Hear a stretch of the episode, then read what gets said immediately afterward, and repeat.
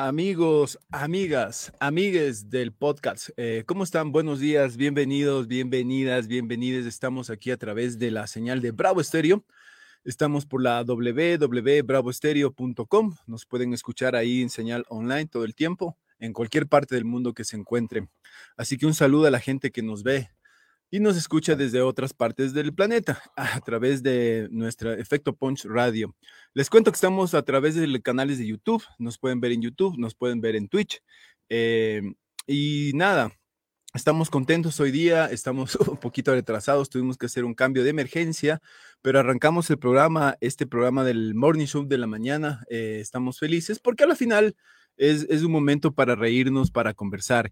Y hoy, hoy tenemos un invitado especial que de hecho le agradecemos muchísimo por estar aquí, ya que eh, eh, en la mañana otro invitado no, no, pudo venir por problemas técnicos o espirituales, no sabemos, eh, o, estomacales, que también le pasaría, pero el asunto es que no llegó. Pero afortunadamente tenemos nuestros amigos que nos respaldan y le, pagamos un avión privado y, y está acá. Señores del Chapel ecuatoriano, el señor Mario García. ¿Cómo estás, Mario? Bienvenido. Muy bien, Eli. Eh, muchas gracias por invitarme igual acá a Bravo Estéreo. Y pues veamos pues, qué, se, qué se da pues, en, esta, en esta conversación, en este morning show. ¿Qué, qué, se da esta mañana, no? ¿Qué has hecho? ¿Qué es de tu vida? ¿Cómo, cómo te ha tratado la vida últimamente? Eh, creo que hemos cambiado casi todos después de la pandemia un poco. Sí, sí, sí, bastante.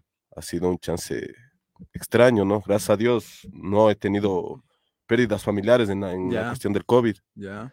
Eh, bueno, ya de dos años después de la pandemia, pero sí creo que en algo nos ha cambiado un poquito. Claro. Eh, tengo ahorita 31 años y chuch, sí me ha cogido, creo, esa vaina de la crisis de los 30. Creo ¿Así? que ¿Así? sí. No, no puede ser. ¿Qué, qué has sentido?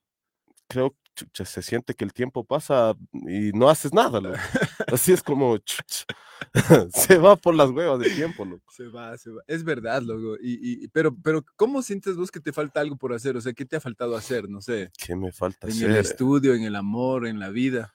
Chuta, no sé, loco. Puede ser que uno también se encasille tal vez en las huevadas de la sociedad, loco. Por ejemplo, dices, en determinada edad yo quisiera tener hijos, quisiera tener familia, quisiera organizar mi vida.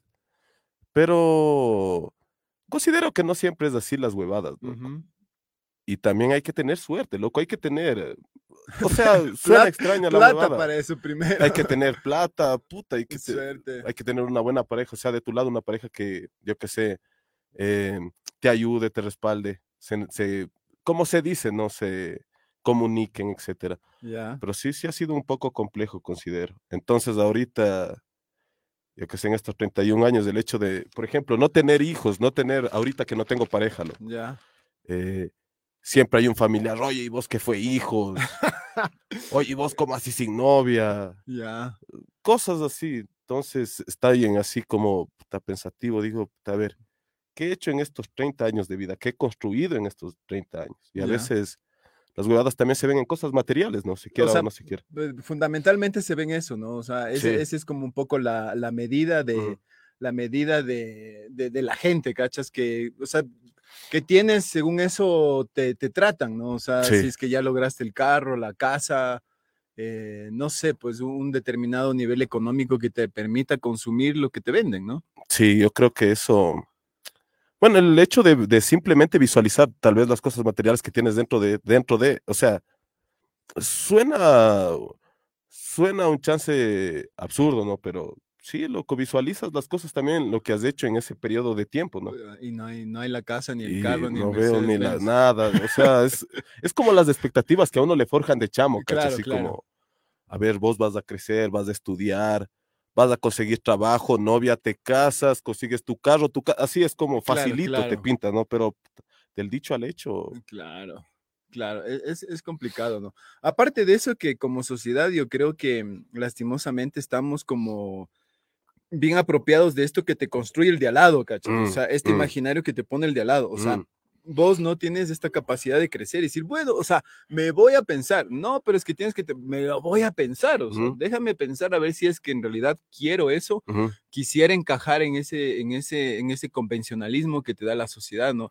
Y ahí salimos perdiendo todos porque no, no es posible, o sea, no, no, no vas a ser dueño de cuántas empresas, a menos de que tu papi te dé un millón de dólares, Sí. así como de colchón. O sea, es bien complicado. Es ¿no? Claro. Tiene su ciencia ahí. Hasta para los millonarios, por ejemplo, el Esteban Paz ahí de- con la liga no sabe qué hacer, sufre, no sé, por citarte un ejemplo. O sea, en, en- en las escalas de sociales, incluso y Claro, económicas, sí. todo es un problema, loco. Todo se ha vuelto complicado. Es que es complejo. Por ejemplo, ahorita que, que- que hablas de, de- del- del brother, eh, me imagino que después de la, de la pérdida de su padre, eh, he notado, no, me he dado cuenta, loco. Tengo, tengo panas que igual han perdido, yo qué sé, su padre, lo ujú, hablemos de, desde ese lado. Y siendo hombre, o sea, en, en- en- nuestro caso, ujú. eh, les hace falta esa figura, loco, pero no solamente en el ámbito de, de, de- mandar, sino que ya no sabes qué hacer, Claro, porque te acostumbraron a eso. porque te hasta- acostumbraste, exactamente, te acostumbraste a la figura paterna que te da las órdenes, así es. loco. Claro, claro. Entonces, al momento de que ya te toca subir al siguiente rango, Ujú, eh, es como si regresaras, me imagino como, como regresar a ser chamo, loco. Claro. No sabes claro. nada, o sea, y necesitas, o sea, sabes que en tu cuerpo tienes determinada edad, pero necesitas de ese apoyo porque te sientes un chamo, loco. Claro. Te sientes claro. un infante, cacha. Oye, e- es interesante lo que dices porque e- es una cosa, yo también ya, ya, ya estoy viejo, ya tengo mi edad, 23 años y todo eso, ¿no? Ujú. Entonces, es terrible. No, no tengo 23, pero tampoco tengo 78, pero lo que quiero decir, loco, es que, ¿qué estamos diciendo? Se me fue la idea por hacer ese, ese chiste. ¿Qué, qué estamos Eh, diciendo? ahorita? hablábamos acerca de las de los de las personas adultas, ¿no? Que Ujú. tienen estas cuestiones tal vez nos infantilizamos, digamos. Ah, ya, eso te iba a decir. Eh, o sea, yo no soy, no tengo 15 años para decir que me pueda pasar esto. Sí, sí, sí. Pero, pero yo siento esto es bien extraño porque en el, en el, en el subconsciente, Ujú. eh, en, o sea, hoy me, hoy me he puesto, esta época post pandemia, me he puesto súper reflexivo, no me Ajá. gusta mucho la filosofía y bla, bla, pero eh, en entender esto, o sea, tu cuerpo no es que dice, por ejemplo, o sea, esta sensación del querer hacer, del creer o del vivir, eh, no es que tu cuerpo dice, a ver, ahora tengo tal edad, eh, pasaste de los 40 y voy a actuar así. Mm. O sea, no es que hay una medida, ¿cachai? Así es, así es como que tu cuerpo, tu subconsciente solo quiere vivir. Así y, es. y tienes la misma sed de cuando De tenías cuando eras 18 joven, años. loco, o sea, dices, es. quiero esto, quiero lo otro. Así Pero es. es como que ahí eh, te traiciona desde el mismo cuerpo, o Así sea, es. porque ya te empieza a fallar algo, ya, ya no eres el, el joven que pasaba en las canchas de fútbol de lado a lado, que se cruzaba la cancha, pero como como pasto se comía eso, ¿no? Te- yo no sé, yo me acuerdo que pasaba jugando de chamo, pasaba jugando fútbol tres, dos días sin parar, loco, o sea, sin parar. Y y- fresco. Y fresco. Ahora, loco, te duele el, un pie, te duele el otro pie. Y entonces, pero el, el subconsciente este del que estábamos hablando es extraño, ¿no? A mí, eso que dices tú también me ha pasado a mí. Y es como que la vida, en cambio, te recuerda que ya estás en otro tiempo y te toca adaptarte, ¿no? Exactamente, loco. Es como que te toca imponerte a ser adulto, ¿cachai? Ajá, ajá. Por ejemplo, suena, suena tonto, loco, pero, por ejemplo, cuando me comenzaron a decir señor, buenas tardes, sí se me hizo como, chuch, la serio, Claro, claro. como, loco, yo todavía soy Soy joven, Claro, claro. pero no, loco, o sea, en verdad, yo también cuando uno fue chamo, ¿no? Yo una Ajá. persona tal vez de 30 años y ya asumes que es un adulto, ¿cachai? Claro, claro. pero ya estar en esta carne de 30 años es como, no, no 30 me o siento 30. tan... Oye, y, y- y pensando en esto que ya tienes 30 años, ¿vos quieres, cómo, cómo te proyectas a la vida? Dices, o sea, ¿quiero seguir viviendo? O vos dices, ya, si es que algún rato... Bailas, bailas. bailas mejor, más rápido. No, yo sí quiero, sí, Sí. me gusta. ¿Te vivir, gusta, no? Sí, sí quiero, loco. Dios mediante, o sea, como siempre se dice, ¿no? No Claro. se sabe, loco. A ver, la final, la muerte es pretexto, pa. Claro, o sea, la muerte está ahí, es, es lo más fijo que Es lo más es- fijo, lo, más latente, ¿no? En lo que de ley nos toca. Claro, claro. Pero no, loco, sí creo que tengo sed de vida todavía, Sí, loco. ¿no? Tengo ahí unos que otros anhelos, cosas que tengo que cumplir. Cosas que sí espero que se cumplan. Claro. De Ir a Silicon Valley, dices vos. está loco viajar, sí quiero viajar. Oye, es- e- este nada de ese saldo pendiente. ¿Vos Mm. sientes ahora así como que te haría falta irte a otro país, alguna cosa así? Sabes que nunca he salido del país, verás. Ya. No conozco, ni Manta no conozco, loco. Así, no conozco bien el Ecuador, loco. Entonces, entonces sí, loco, sí quiero, quiero conocer. ¿A- a ¿Qué te gustaría conocer? eh, A ver, por ejemplo, el país que me llama la atención, eh, Me gusta Francia, loco. No sé por qué me llama la atención.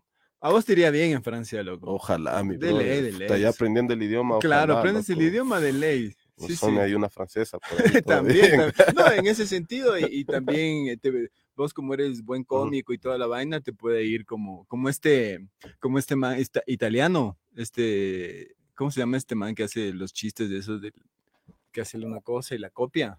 ¿Cuál será? ¿Cuál será? Es un, es un, un afro, un afrodescendiente, pero él más es de Es como de estas partes subsaharianas que les Eh, dicen. Eso, y que llegan a Ah, Europa. Este man ah. está en Italia y es famosísimo ahí, ¿no?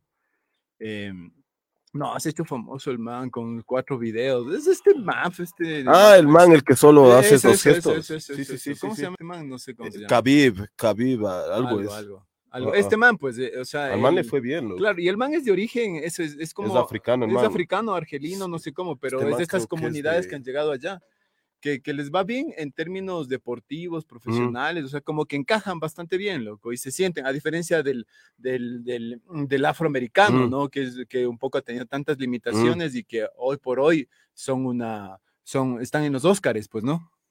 Así es, loco, ¿no ves la controversia ahí? Tremenda controversia, loco. ¿Qué piensas acerca de esto?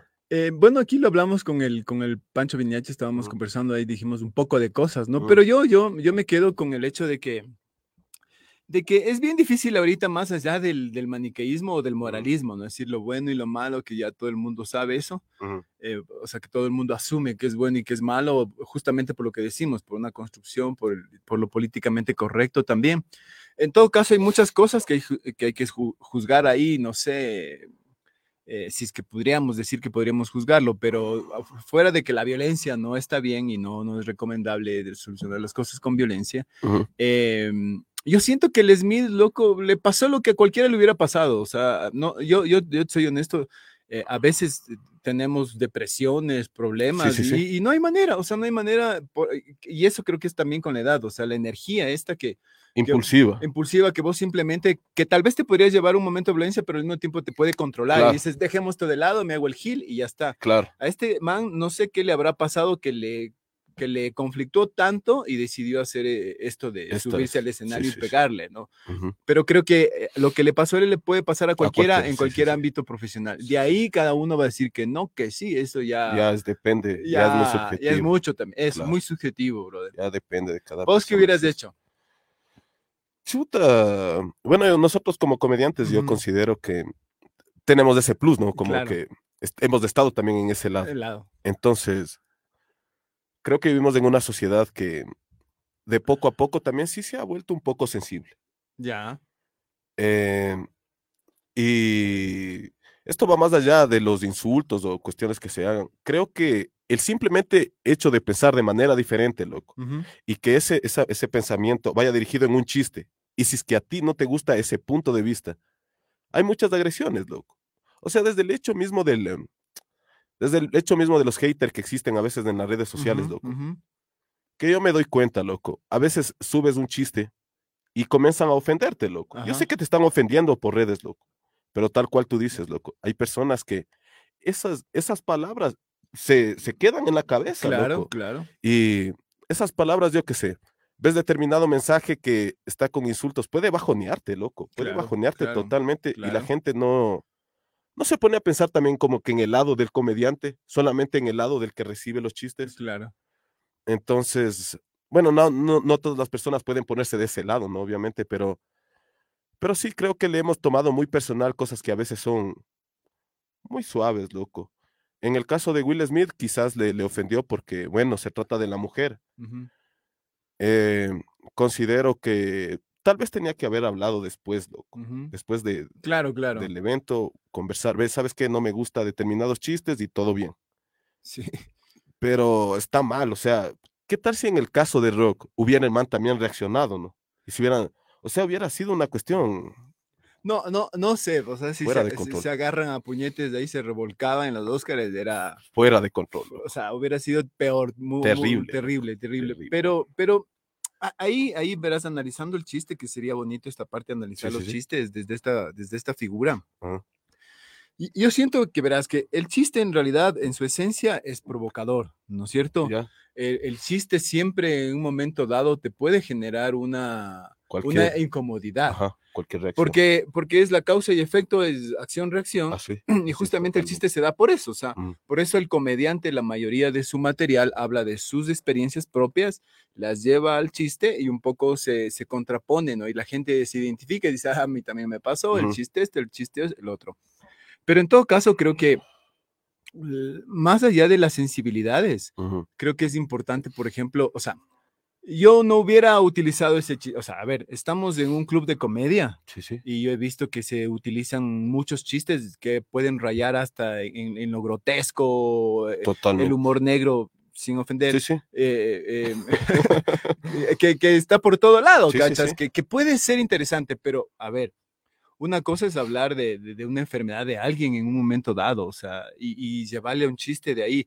Tú puedes hablar de tus enfermedades, no sé, tal vez hablas de tus familiares, de quien quieras, pero esto de ya de hacerlo a mi amigo o a quien sea directamente, creería que se puede malinterpretar y puede herir estas sensibilidades y Mm. puede provocar estas cosas que pasaron. reacción, sí. Entonces yo sí creo que también ahí es como que no hace falta terminar haciendo un chiste para herirte por una enfermedad, ¿cachai? O sea, Mm. si yo soy un comediante, puedo esforzarme muchísimo más Para y, eh, contar Para contar. Y, además el. Chris Mm. Rock, o sea, es un comediante saso. O sea, ese man, a mí me encantan los shows del Sí, sí, man, sí. le Yo sigo. también sí. Y, y- creo que ahí el man, no sé qué le pasó, loco. No, no sé si justamente cayó en esa, en esa, eh, en esa pretensión de hacer algo rápido, de jugar con, con- con cualquier Con cosa y rayar un poco en este, mm, en, en esto también que es una tentación para el comediante, que es este riesgo, ¿no? También para el comediante, el artista, como voy a arriesgar un poquito más, voy a tomar eso. O- sí, Porque para eso está un ROTS, ¿no?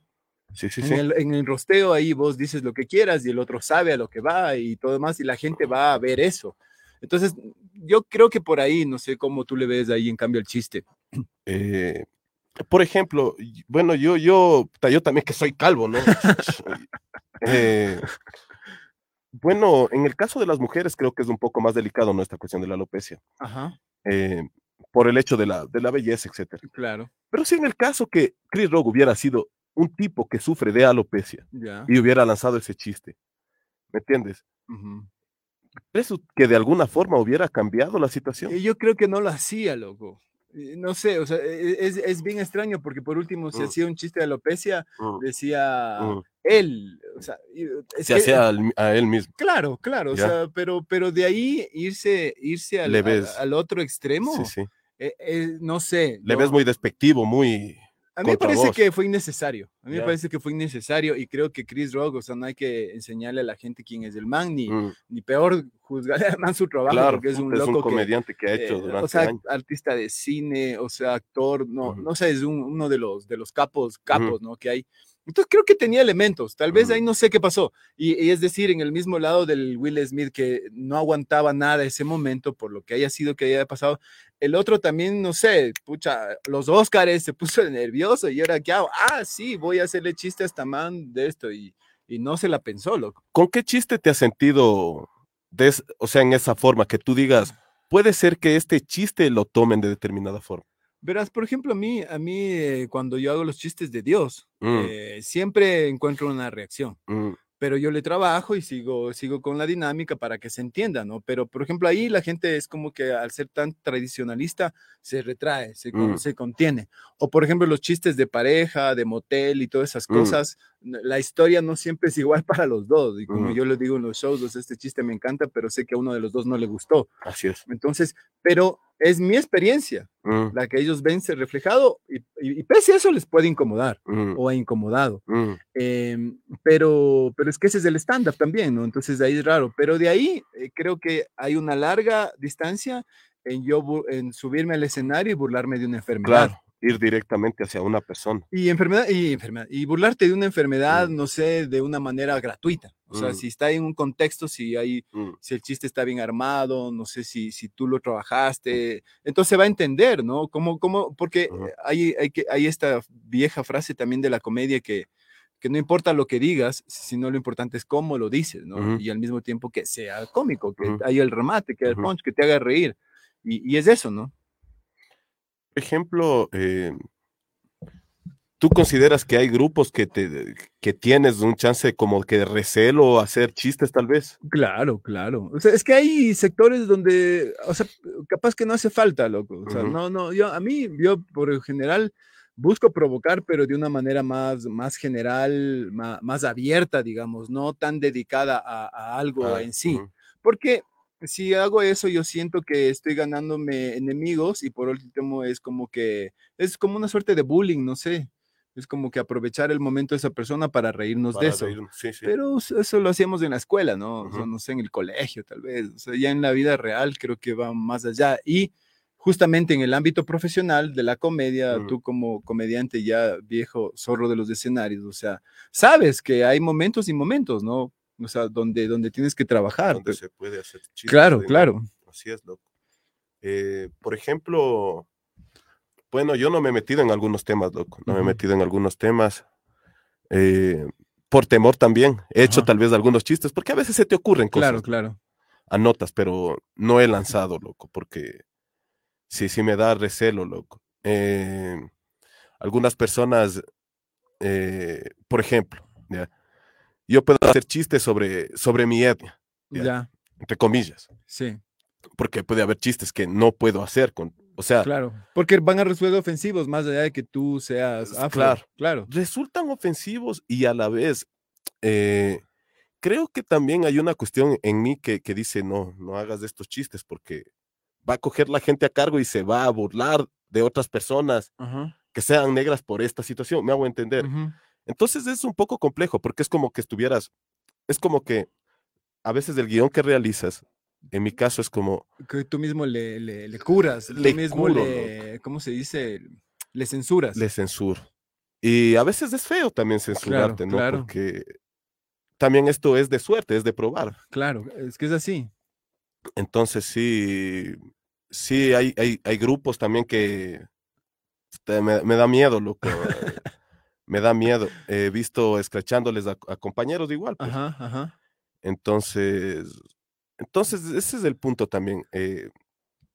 Yo, yo, siento ahí, verás, que, que, es un buen síntoma ese. O sea, en el buen sentido de la palabra, ¿no? Yo creo que tanto los, los, compas escrachados como la mm. gente que les escracha o, o, sea, se ha sentido ofendida por, o ofendido en particular por un chiste, por una cosa. O sea, eso, eso yo creería que viene como parte del crecimiento mm. mismo del mismo comediante y de, la comedia en, en, Quito y en Ecuador que está captando más espacios, ¿no? Entonces yo creo que esto que está pasando hoy por hoy es el inicio de algo que va a crecer más. O sea, va, va, va a haber eso porque a la final el stand-up es sin censura. Y siempre es eso, ¿no? Siempre, ahí yo creo que hay más el trabajo del comediante de, de, manejar el chiste, de saber el orden mismo. A mí, vos sabes. Sí, yo también soy de eso. Hay, los, principios de esos que, o, ese día se te ocurrió, este chiste va a pegar.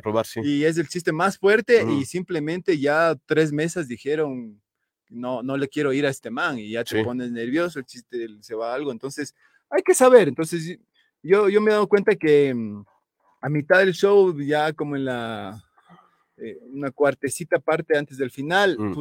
cualquier chiste así de los más fuertes que tengo entran, pero ves suavito y la gente disfruta más. Eh, o sea, interactúa, se, se caga de la risa, no importa el tema, pero, pero creo que es eso, es más bien el lugar. Y volviendo al problema del otro, o sea, brother, no me hagas ese chiste delante de todo el mundo que me ven los Óscares, la enfermedad de mi esposa, yo capaz que gane un Óscar y me jodes, o sea, se le nubló la cabeza, loco.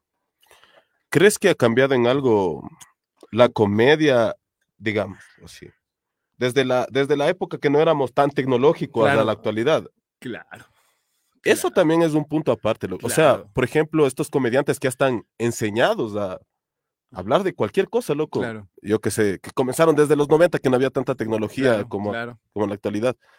Entonces, quizás sea ese lado, loco, que los manes también, porque debe ser un cambio, ¿no? De la no tecnología a la tecnología y saber, y ahora que, que, estamos con estas cuestiones de, de los derechos humanos y, claro y los grupos sociales, etcétera. Entonces, ha cambiado bastante el mundo. Ha cambiado, ha cambiado. Entonces, me imagino que la comedia de los manes puede ser que se mantenga entre lo old school y, algo nuevo, pero pero ¿qué, ¿qué, tan difícil es asociarte a lo nuevo cuando ya estás como 20 años asociado a algo que ya estabas haciendo, A mí me ha pasado eso con la tecnología, loco. O sea, yo hoy, digamos, genero productos desde la tecnología, pero ha sido una curva de aprendizaje durísima, loco, porque eh, a menos de mi escuela que primigeniamente es la actuación, la gestión cultural. Loco, antes, si vos no ibas a tocar la puerta del municipio, si vos no le ibas a vender a este man, si no vendías un proyecto al director de, no sé, de un ministerio caminando por la calle y le ibas hablando del proyecto, y así vendí mi primer proyecto, ¿cachas? Eh, con estas dinámicas que, te, que se posicionaron, esto de, Wall Street, que es el, el, el, elevator speech, que es un discurso de un minuto que que había gente que se iba a estos hoteles o estos lugares donde estaban los grandes empresarios de, de, Wall Street y, y, estos manes se metían al ascensor y en el ascensor le decían, oye, tú eres no sé cómo, te tengo este proyecto, de esto, de esto, de esto, de esto. Entonces, en un minuto tenías que vender probablemente el proyecto de tu vida. Yo inspirado en eso logré hacer eso caminando con un tipo que, que bien eh, amigo que nos hicimos después, pero le vendí un proyecto caminando por la calle mientras él se iba de, la Plaza Grande al Museo de la Ciudad, ¿cachas? Y así fue mi primer proyecto, o sea, pero hoy por hoy, haz eso. Acércate a alguien en la calle a decirle, oye, es que tengo un proyecto, se va a asustar, llama a la policía. Es otra dinámica. Y, lo que es peor, eh, si tú sigues confiado que vas a poder hacer así, ya la tecnología y los millennials, los centennials y toda esta cosa te cubre de una manera absurda y vos no sabes, porque ya tú estás aquí conversando, pero tecnológicamente ya eso se fue para otro lado. Así es. Entonces es, es, es poco. Y ahí creo que el principal problema es que las audiencias han crecido de una manera universal. Entonces, claro, en el barrio, en el, en el, en el club donde siempre vas al Open Meet, puta, mm. quedas como un dios, pero ese video o ese chiste llegó a alguien que viene con otra formación, con otra escuela, con otro constructo, puta, se desmaya y dice, no, pues este es un loco, esto no permitamos, no sé qué, qué sé yo, ¿no? Claro. Es que ahora ponte, yo, yo veo que hay muchas personas que es como, como críticos de comedia, loco. O sea, no hacen comedia. la pena, pero, Qué buena Pero están ahí eh, criticando, Criticando la comedia, analizando la comedia, analizando los puntos. Y, y a la final a veces no llegamos a nada, loco. O sea, eh, nos dicen o nos pueden dar supuestamente puntos claves de cómo construir nuestra comedia, pero otra cosa es, en verdad el dicho al hecho, loco. Y treparte un escenario. Construir un chiste es, bravo, es, bravo. es bravísimo. Son, son, a veces se puede convertir en semanas en calzoncillo ahí sentado, dándote contra el piso porque no. Dándole cabeza. No logras encontrar esto, ¿no? Que ya al final la estructura es eso, ¿no? La premisa, el, el giro, el punch, el reading gag, o sea, no, no sé, e, es, es. Son varias cosas. Son varias cosas al mismo tiempo. Hablando de chistes, ¿cómo quieres contarte el sin ofender? ¿Cómo es esa, esa, mm. dinámica? Sin ofender. ¿Por qué te surgió ese chiste? Cuéntanos, o sea, podrías eh decírnoslo y, le, vamos, le vamos entendiendo, le, eh vas relatando, porque ese creo que es bien importante en lo que estamos hablando ahorita. Eh, verás, siempre ha habido, como yo digo, ¿no? Siempre ha habido frases en la ciudad, loco. Y a veces hay frases que la gente dice normalmente, loco, pero está en el subconsciente más que todo. Exactamente no dice con, el, con la cuestión de ofender mismo. Ya. Y existe, eh, por ejemplo, la merienda de negros, existe un sinnúmero de cosas, ¿no? ¿Cómo? Eh, eh, sigue, sí, ya, ya analizamos eso. Y entonces en este, en este, por ejemplo, estaba yo trabajando, trabajaba por aquí cerca, loco. Ya. Y ahí entró una, una chica, me acuerdo. Entró y estaban haciendo bulla en la oficina. Y ella dijo, loco, esto parece una merienda de negros, eso es lo que ella dijo. Ya.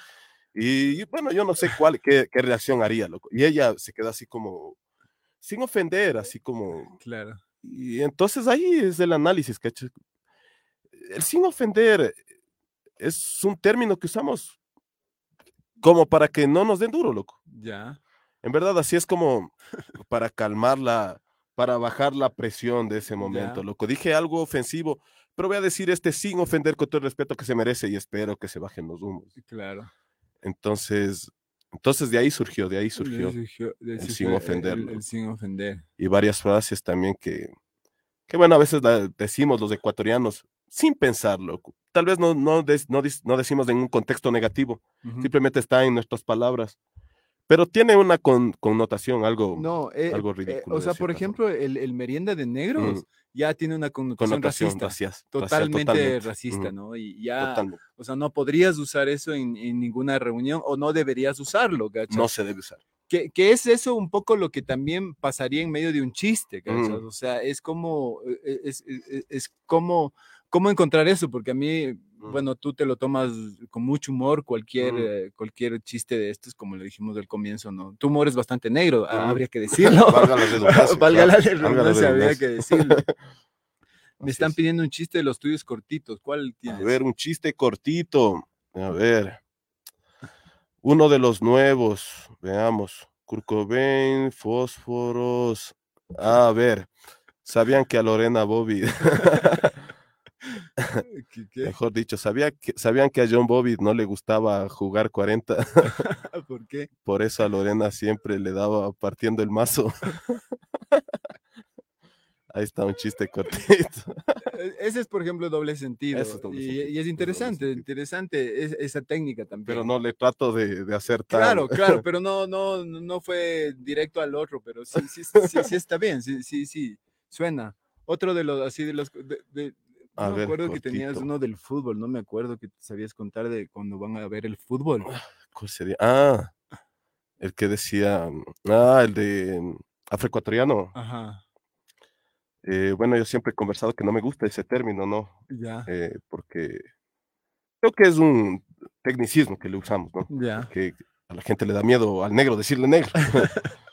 Entonces, eh, imaginen ustedes, cuando juega la selección, eso es lo que digo. ya, ya, eso pasó reci- recién, digamos. Cuando juega la selección Ya, y la caga uno de los jugadores, ya, eh, ninguno de los presentes creo que va a decir, ve este afroecuatoriano, ya la claro, cagó". claro, claro, claro. Eso, loco. ¿Y vo- y vos, vos, vos cómo te sientes ahí, por ejemplo? ¿Qué es preferible? El, o sea, llegas a un lugar, dice, dice el, el señor Afro, o sea, primero que ya poner ese título es innecesario, ¿no? Ajá.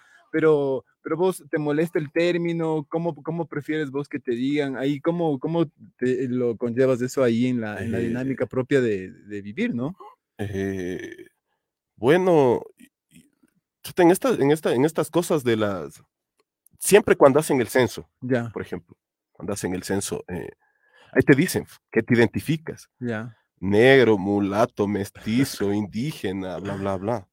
Bueno, yo, yo pongo negro, lo cual ahí está afroecuatoriano también, que, o sea, ¿para qué ponerle negro y afro ahí mismo? ¿Me cachas? Claro. O sea, es, es complejo esa cuestión. Desde ahí mismo te dicen cómo te identificas, ¿no? claro. Bueno, yo siempre escojo negro, ¿no? Porque es la verdad, considero que es un tecnicismo Un eufemismo. lo- sí, loco y lógico. Ujú, Porque, a ver, eh, supuestamente mis raíces vienen de África, ¿no es cierto? Claro, Eh, por el color de la piel.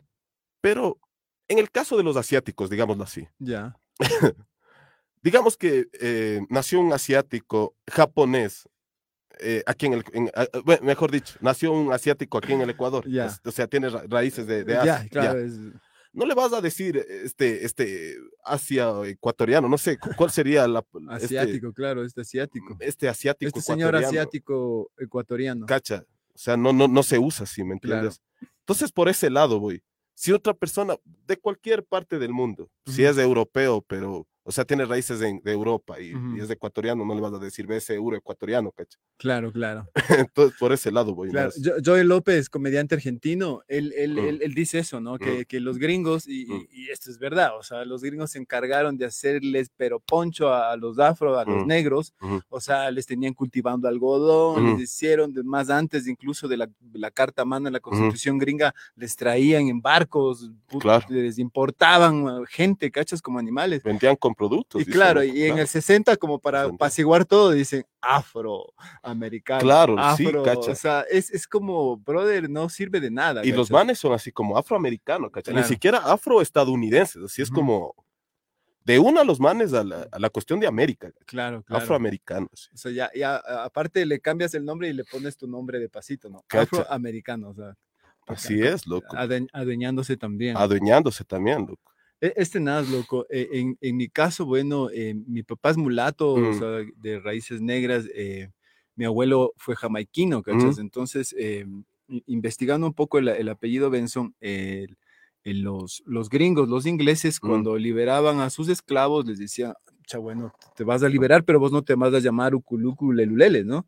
O sea, vos vas a tener un apellido que te, que te ayude en la sociedad. Entonces vienen los Johnson, los Spencer, los Mm. Klinger, los Benson Ujú. y, y- y- otros apellidos que a la final eh, se Son como heredados de son los... herado- eh, de los- de los- heredados, ¿no? Por eso Malcolm X eh, Cambió llama- su ¿no? nombre. cambió su apellido, el, su el X fue eso, porque no había ningún dato histórico que, que haya una genealogía de, de- de- de- que implique eso, ¿no? Claro, ahí está la Entonces, X de incógnito, no claro. sabía el man de dónde eran sus raíces. Claro, mi, mi- mi- mi abuelo jamaiquino, mi, mi- mi abuela, eh, la mamá de mi, de mi abuelo eh, italiana, entonces es como una mezcla de cosas ahí que, que, que- que van apareciendo en, en- en la, en, en- en el- tratar de entender de dónde vienes, ¿no? Chuche, y, y- es complejo porque Sí. Asociado a esta, mm, a la raza, digamos, también viene la pobreza, ¿cachai? La imposición Todo. terrible porque, o sea, eh, el otra vez veía un documental y, y, o sea, para que tengas, o sea, esto que hablábamos al inicio, de que la casa, que el carro, que la universidad, que la empresa, eso es exclusivo de los blancos, ¿cachai? O sea, en el mundo, o sea, así por estadística. No hay, no hay forma de que a otra persona de, de- de una raza que, entre comillas, se le considera inferior a la Ujú. blanca, esto no lo digo yo, sino es lo que el establishment plantea, eh, no hay forma de que tenga ese nivel de, de dinero, ¿no? Ujú. Que sí pasa tal vez ahora con, lo- con los artistas de cine, este mismo Will Smith, el Denzel Washington y el mismo Chris Rock, ¿no? Que, que son una camada de, de- de gente que ha ido haciendo dinero y fruto de su talento también, ¿no? Sí, ha habido, ha habido un cambio, verás. eh, bueno, desde esta, desde esta cuestión de George Floyd, eh, un chance, bueno, estaba, estaba, estaba craneando y estaba chequeando estas, estas situaciones cuando justamente pasó esta situación. y, y bueno, estaba viendo que, por ejemplo, en el 94, me parece, hubo otra situación parecida ahí en Los Ángeles. Bueno, eh, pero al punto al que me iba es que de- desde ese punto de George Floyd acá ha cambiado, ha cambiado cosas, loco. Para serte bien sincero, no sé si es que en determinada forma es, es, es como una forma hipócrita también de la gente y también es de una forma en la que cómo asociamos las tendencias, ¿me entiendes? ¿A qué me refiero, loco? Si es que siente un- un- una- mayoría de gente empatía por un, por un ciudadano, loco, en las redes eh, y por una etnia, o sea, Sí, sí. me, me hago entender. En el caso de George Floyd, eh, entonces, entonces eh, creo que existe como una empatía hipócrita, cacha, de cierta forma. O sea, eh, no, no, no creo, no quiero que se malentienda, pero es como, es como ahora, loco. Veo que hay series, loco, que los actores son blancos, pero ahora les hacen las series con actores negros. Ya. no, no digo que esté mal, está bien, pero, pero es, es, es bizarro, o sea, para mí es un chance extraño, loco, es como, ahorita que sucedió esta vaina, vamos a ponerte a voz de relevancia, o sea, es Va a ser la versión negra un poco Sí, para que se calme la gente. como que se calme la gente, como que, también como que te vas a la moda, loco, como, Ujú. por ejemplo, como te digo, pasó esta nota y a mí me comenzaban, mm, bueno, me llamaron a, de par de entrevistas. De, de que lo de Floyd. lo de Floyd, oye, vos qué piensas acerca de Floyd, etcétera. Ya. Y creo que la gente obviamente va, va a decir, ve, este man va- tiene más empatía o este man va a pensar de un modo diferente, obviamente por su, por su color de piel, ¿no? Ujú. Eh, pero más allá de eso, o sea, eh, me han llamado puntualmente a ese tipo de entrevistas, ¿me entiendes? Justamente porque pasó una cuestión racial. Pero si no hubiera sido una cuestión racial, No te llama. no me llamaban. O sea, mm, si me cachas. Claro, claro. Entonces, ese es el punto de vista. O sea, ¿por qué netamente tienes que, eh, tienen que entrevistar a una persona negra para que hable acerca de otra persona negra? ¿Me entiendes? Si estamos hablando de Ah, un ser humano en Eh, general, ¿me eh, cachas? eh, sí, es buen punto el tuyo, es buen punto. Claro, claro. Entonces, es bacán, loco, porque mucha gente va a decir, eh, estos manes les están tomando en cuenta y ahora te van a hacer rico, puede Claro, ser que diga la claro. gente, ¿me entiendes? Pero, pero es, es decía, extraño, ese, ese negro hecho el rico. Claro, es que puede ser que digan, loco, así como, Claro. Les estamos dando chance, puede ser que digan, es- Sí, lo que claro. le estamos dando chance para salir y este man viene agrandado, etcétera. Pero n- no es eso, sino que es, es como yo le veo a la sociedad, loco. O sea, si te trataban de determinada forma hasta un momento, no digo que la sociedad aquí sea qué bestia, qué racista. Claro, Hay personas y personas, loco. claro. pero sí le veo como un, un cambio de panorama más, más allá de, por la, por la situación, porque estas situaciones en verdad también se vuelven tendencia, ¿no? Claro, claro. No, y, y- y lo que dices de Floyd es bien interesante, ¿no? Y para la gente que nos escucha y nos ve, eh, eh, eh, Floyd, eh, ¿cuál es el otro nombre? George. George, Floyd. George Floyd es este afroamericano que este, de mediana edad, este hombre de color que, no sé, igual tenía un mal día y, y- y- y tuvo un problema en una tienda y vinieron estos policías y le Mm. terminaron asesinando, Mm. eh, poniéndole la rodilla en, la, en el cuello y rompiéndole una, algo de la cervical y bueno. Sabemos lo que pasó, las manifestaciones en Los Ángeles, incendios, eh, eh, el, juicio como tal. De hecho, este tipo le condenaron como a más de 20 años de Ujú. prisión, ¿no? Em, y, y- fue bien grave, pero, pero eso ah, es extraño, verás, porque eh, había muchos memes y había muchos análisis, y, y creo que esto lo hablaba Joe Rogan loco, Mm. en, su, en su podcast, Mm, y, y es, y es este hecho de que, mm, claro, a Floyd, fucha el man, no sé qué dijo, loco, o sea, brother, un negro de dos, casi dos metros Mm. con ese cuerpo, o sea, le intimida a cualquiera. Y, y eso es bien interesante y, y ahorita eh, lo anoto para hablar un tema genético en, en- en torno a lo que nosotros lo, lo- lo creemos como racismo. Pero bueno, el tipo le atacaron de una manera brutal Mm. al punto que le asesinaron. Y, y- y- y así en la historia americana se ve esta acción de los policías. Eh, vos ves en películas que se repite mucho el hecho de que ves dos, dos afroamericanas o, o- o dos afroamericanos en un buen auto o llevando compras, la policía se para y les dice, oye, esto es tuyo, ¿de dónde lo sacaste? O sea. ¿cachas este, este, este, este tema? estereotipo. este estereotipo racista súper sí, fuerte sí, que sí. se da hasta ahora en los Estados Unidos. Y por ejemplo, el, el- el- mejor momento para analizar esto es cuando se tomaron la Casa Blanca, ¿cachas? Y se, se toma, o sea, brother, la Casa Blanca se tomaron un montón de gente Sí, y la mayoría sí, sí. eran blancos, caucásicos, y, y la policía era como, hola, loco, bueno, ya entraste, o sea, que no sé qué, pero imagínate si solo era un grupo de color, o sea, eso era tiros, era una, una balacera interminable, loco. Sí, es, es bien complejo, verás, estas, estas, estas, estas situaciones. eh, somos seres humanos, pero cáchate, qué significativas son las diferencias en verdad aquí en esta, en, en la sociedad en general, loco. El ser humano es construido así también, eh, de una manera, de una manera extraña, loco. Claro. Eh, entonces, en, estas, en estos temas, como Josh Floyd, en estos temas, como ahorita Chris Rock, como Will Smith, loco, que también son gente negra. He visto también que eh, la gente comienza a introducir cuestiones como, "S- ¿y si hubiera sido blanco el man que le pegó, etcétera? O sea, digo yo, ¿para qué se ponen en esas, ¿me entiendes? No, eh, eh, verás, yo, yo creo que ahí sí es, Sí, sí, sí. sí es interesante, loco, porque yo lo dije, o sea, si, si tú crees que está mal dicho, no, Ajá. o sea, probablemente es una equivocación mía o no. No, no, no, no, no sabía que habías dicho, pero... No, no, pero, pero, pero me pasó, quiero decir, o sea, lo que Mm. acabas de decir es interesante porque yo sí me Mm. pregunté, Mm. o sea, ¿qué pasa si, si no era Chris Rock? Era, no sé, Eugenio Derbez que está de moda, eh, o era eh, Luis C.K. o era, bueno, Luis C.K. no sé si le inviten a los Oscars, pero, pero algunos otros, ¿no? Sí, de sí, tantos que hay que pudieran haber estado y eran blancos, Ujú. y se hacían un mismo chiste. eh, ¿Tú crees que Will ¿Qué Smith se levantaba pasado? y le pegaba? Me hiciste pensar, me hiciste pensar, Claro. la verdad.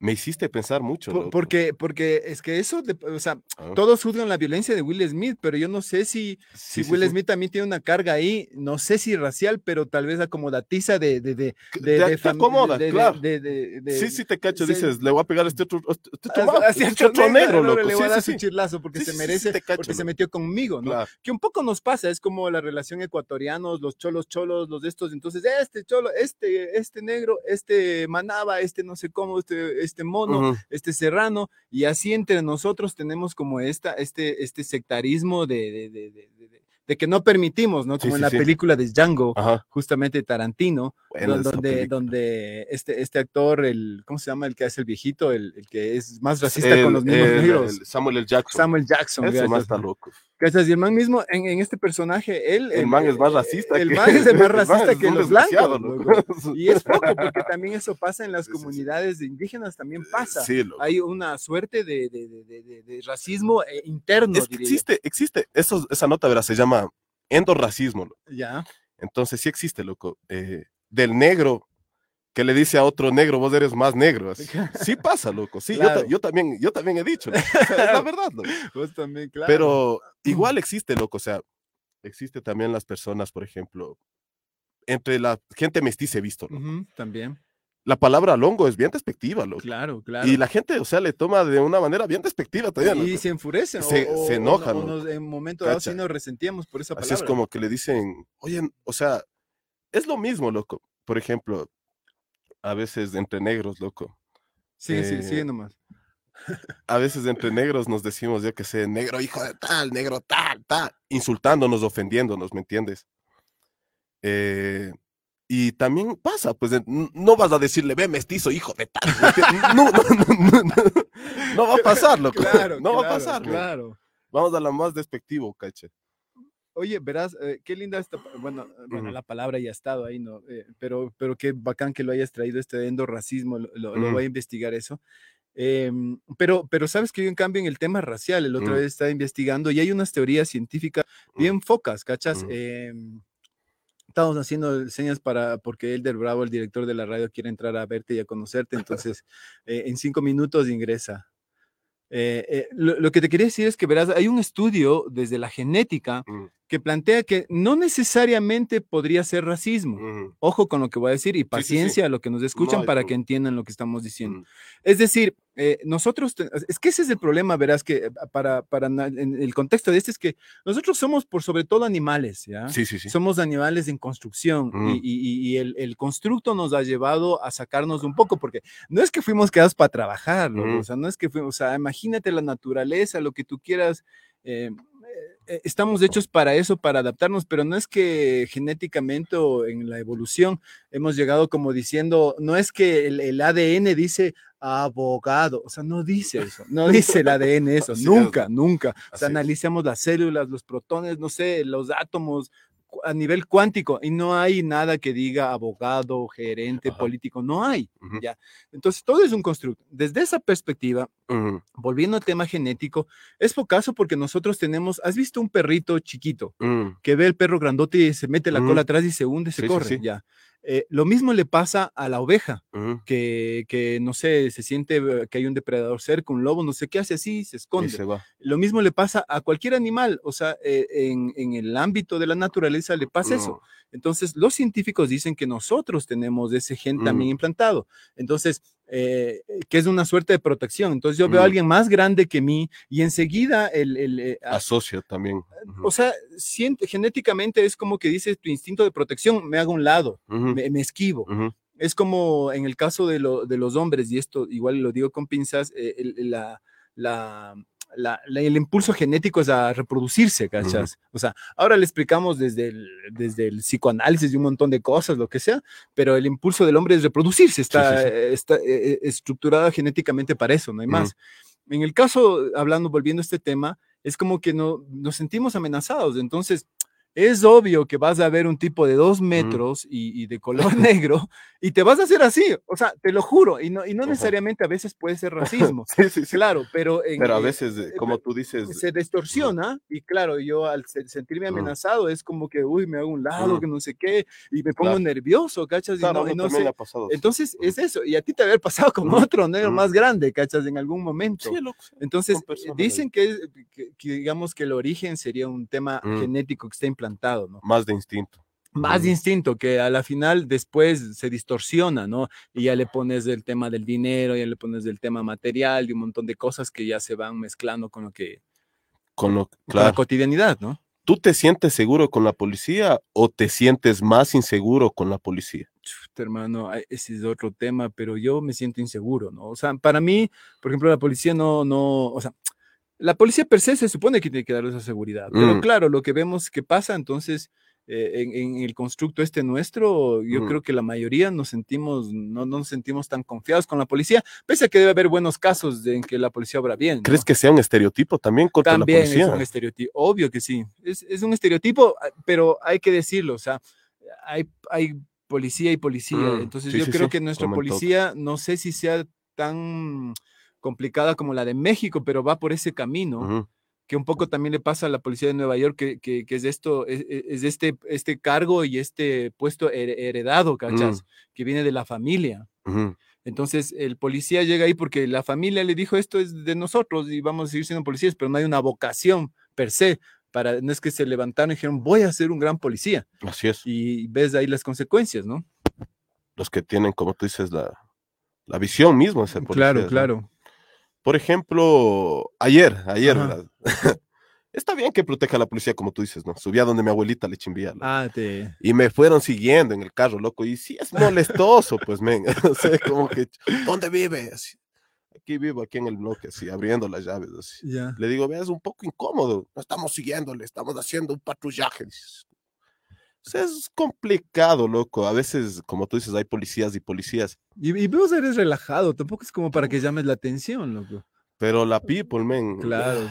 los estereotipos. pero, pero a la vez eso es lo bacán, loco, porque existen los estereotipos, loco, pero eso también te da, es como que te da esa, esa, esa chispita de acción a tu vida también, ¿cachai? O sea, hay sucesos y sucesos como... Porque si no fuera una vida muy plana también, ¿cachai? Claro, pero ¿y vos cómo interpretas? Porque este es un acto de racismo. O sea, pareciera que no, pero Pareciese, loco. Sí, me eh, incomodó, loco. Es un acto racista Puede ser que los manes, obviamente, no saben quién soy yo. Puede ser que yo sea una mala persona, ¿no? Pero sí incomoda, pues que te estén siguiendo ahí suavito el, el carro, loco, viendo qué hago. Con la, con la delincuencia que hay hoy en día, o sea, y los manes ahí, y hacer eso, ese, ese, ¿qué sería? Esa pérdida de recursos innecesaria, ¿cachas? Feo eso, loco. Entonces, eh, a veces, a veces incluso en las requisas también, loco. No sé si a ti te han requisado, a mí ya me han requisado.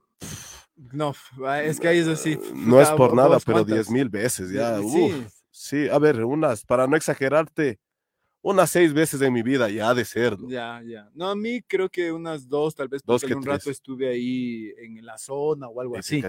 Pero no, no nunca así como gratuitamente. No, a mí sí, a dos que tres, loco, dos que tres. Una vez con mi sobrino, ahí les hablé también, loco, los más claro, una vez con mi sobrino, le di algo a mi sobrino, a ver, vos qué tienes ahí, justo pasaba el patrullero, a ver, vos, eh, requisa Ah, feo, sí, es, claro, chocante, loco. Claro. Entonces hay una cuestión que se llama, bueno, los manes dicen actitud sospechosa, es lo que dicen los manes, ¿no? Pero yo no sé si, qué tal, si es que esa cuestión esté en, las cuestiones de las leyes, así como está.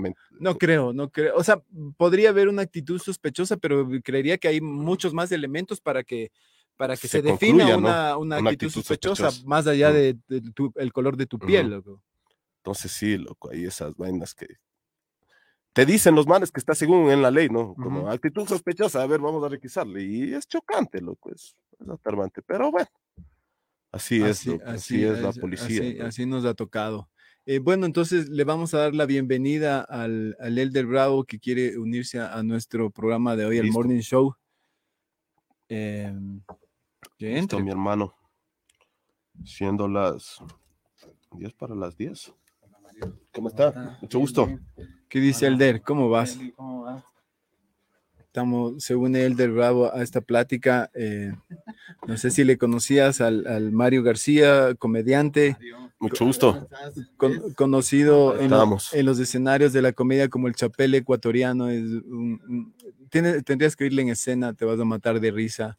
Y justamente eh, tiene esta connotación que estábamos hablando ahorita del tema racial, ¿no? Eh, a pretexto de lo que pasó con Chris Rock y esas cosas. Entonces, bienvenido, Elder. Cuéntanos, ¿qué nos querías decir? Muchas gracias, Billy, por la invitación. Mario, de verdad, un gusto. Estaba escuchando atentamente y realmente es muy interesante tu, entrevista.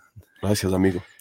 Eh, nada, estamos ahorita conversando el tema racial, ¿no? Porque a, la final sí, sí es un poco el, Mario nos cuenta estas requisas gratuitas que ha tenido. Eh, eh, eh, ayer le ha seguido un patrullero ah. hasta la casa de la abuelita, ¿verdad? Ni siquiera estaba en la zona, en la casa de la abuelita, llegando a la casa de la abuelita, o sea. Pero qué chévere que te acompañe un patrullero, por si acaso te, vaya a pasar algo y te Sí, eso, eso le decía a él y así como, bacán que te, o sea, bacán, ¿no? Pero chocante a la vez, o sea, a ver, ¿usted qué anda haciendo ahí? Así como aquí vivo, así. Y esperaron hasta que abra la, hasta cerciorarse, y es como, ¿qué onda, pana? a ver si es cierto que vives ahí. Claro, a ver si es que vivo mismo ahí. ¿Cuántas veces te han hecho requisa, Elder? Bueno, verás, yo te cuento que yo viví en Ibarra mm. y viví en un barrio que se llama El Pachaca. Sí, sí, sí, sí conozco. ¿Sí conoces? Sí, sí, sí. imagínate. Todos mis amigos eran de raza morena, todos mis amigos, de, verdad. Y en especial tenía un gran amigo que tengo hasta ahora, se llama Fernando Minda, ¿Ya? que nos debe estar viendo. Fernando Minda, eh, más conocido como el terremoto. ¿Ya? terremoto. Y te digo, toda mi niñez y mi juventud eh, la compartí con amigos de, de, raza negra, raza morena. Yo no sé si así, ¿no? Pero bueno. y claro, el para mí fue algo tan grato tener esa amistad, porque eh, no se puede decir que he tenido amigos reales, verdaderos, digamos, que han estado en las buenas y en las malas. Además de eso, yo estudié en el colegio Valle del Chota. Imagínate, trayectoria, sí. Imagínate, estudié ahí. Sí, claro, y nuestro, me, acuerdo, mis compañeros, yo era así, teníamos, creo que éramos dos, dos chicos blancos ahí nada más que estábamos en la clase. Y claro, era un mundo súper chévere para mí, realmente te digo, nos aceptaron. Porque igual somos seres humanos, o sea, no importa, yo no quiero decir que somos blancos o negros o, lo que sea, pero somos seres humanos, somos iguales. Así es. Tal vez eh, eso del racismo se ve en ciertos sectores, porque también tú ves, tú vas a Europa, vas a Estados Unidos igual, ¿no? Y, ves, o sea, la gente eh, vive normalmente, eh, tienen estos gerenciales. O sea, tú, tú vas a, a, Francia y le ves a, a, una gente de raza morena manejando un Mercedes, o sea, sí, igual, ¿no? Y, y te digo, o sea, yo te digo, es la percepción o, la forma de ser de cada uno. ser, el ser, ser humano nos permite, digamos, aceptarnos mutuamente. Y yo te digo, eh, yo, yo estudié en el Valle del Chota y fue para mí. Eso no sabía. ¿No yo te imaginé una escuelita así de esas. no, es medio gringo, así me van, me van a ver, hermano, de verdad estudié en el Valle del Chota, un colegio increíble donde aprendí muchísimo, que me ha servido hasta ahora. Mira, em, eh, estudié y me enseñaron mecánica y me ha servido increíble. Mira, puedo cambiar la hasta ahora. Yo tengo un Mercedes Benz. Mercedes Benz del, 50 es. Del 60. 60. Y, es increíble porque se nos dañó recién y claro, y gracias a eso, a lo que aprendí, le volvimos a aprender y era algo sencillo, ¿no? Y digo, bueno, gracias al, colegio. al colegio, ¿no? Y gracias a mis compañeros, yo me acuerdo, mi compañero fue Nixon Calcerén. Sí, sí, Nixon Calcerén. Sí, sí, Clever Chalá, eh, no sé si se acuerdan, un futbolista del, Nacional. Claro. El Team Delgado, imagínate. Eh, o sea, fue algo increíble para mí compartir con, con, ellos. Con ellos, de verdad. Así que te digo, yo te, te doy la, así, la, la te, doy la bienvenida.